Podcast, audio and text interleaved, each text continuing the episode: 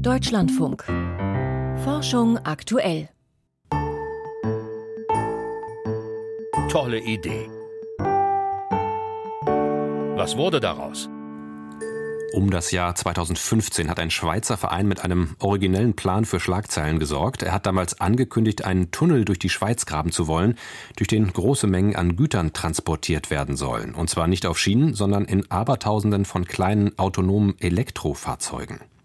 Mittlerweile ist aus dem Verein eine Aktiengesellschaft namens Cargo Souterrain geworden und die treibt die Pläne mit einigem Schwung voran.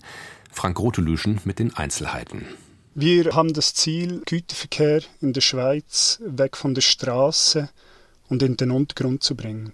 Das Unternehmen, bei dem Laurent Magne arbeitet, verfolgt einen ehrgeizigen Plan.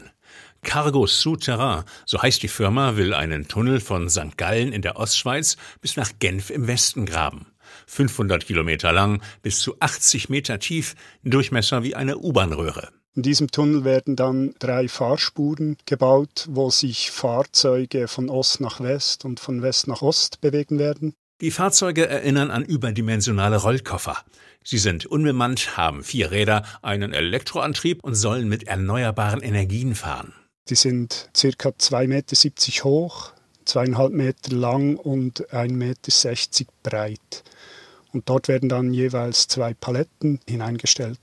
Sagenhafte Geschwindigkeiten wie beim sogenannten Hyperloop, bei dem die Tunnelröhren luftleer gepumpt werden sollen, werden bei Cargo Souterrain allerdings nicht angepeilt. Stattdessen sollen die Gefährte eher gemächlich durch die Tunnel zockeln, kaum schneller als ein E-Bike. Die Geschwindigkeit wird in der Größenordnung 30 Stundenkilometer sein. Voll autonom werden die Fahrzeuge sich bewegen. Die werden untereinander kommunizieren, was Abstände betrifft, damit es da keine Auffahrkollision gibt. Und das Ganze wird über ein Steuer- und Leitsystem dann zentral gemanagt. Roboter sollen die Güterkabinen be- und entladen in sogenannten Hubs in den Innenstädten. Dort sollen sie die Fracht an Lieferwagen übergeben, die sie zu ihrem Ziel befördern, etwa dem Einzelhandel. Den Visionen der Entwickler zufolge könnten um das Jahr 2040 60.000 Fahrzeuge zwischen St. Gallen und Genf unterwegs sein und bis zu 25 Prozent des Schweizer Güterverkehrs in den Untergrund verlagern.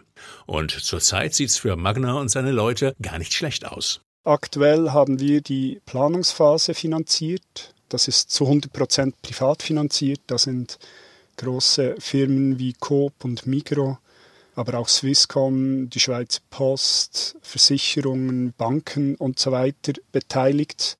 Im August letzten Jahres gab es für Cargo Souterrain einen Schub. Da trat in der Schweiz das Gesetz über den unterirdischen Gütertransport in Kraft, quasi die legale Grundlage für das System. Damit gaben Investoren 100 Millionen Franken an Kapital frei, um eine erste 70 Kilometer lange Teilstrecke zu planen. Die ist von Herking bis Zürich. Dort haben wir auch die größten Güteraufkommen.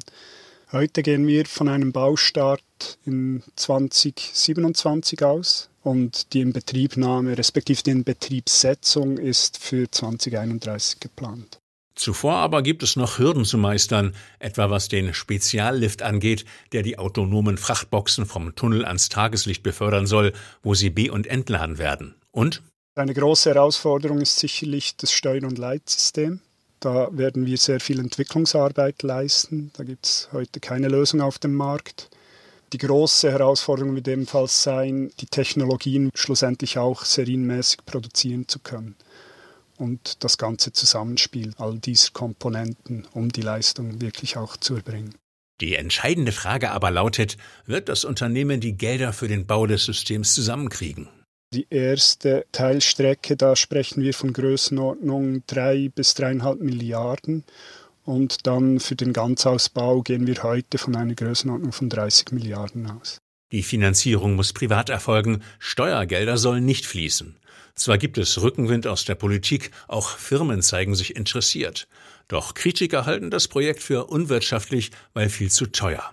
Und so ist noch offen, ob die autonomen Kabinen je durch den Schweizer Untergrund rollen werden. Manch verwandtes Projekt jedenfalls ist bereits gescheitert.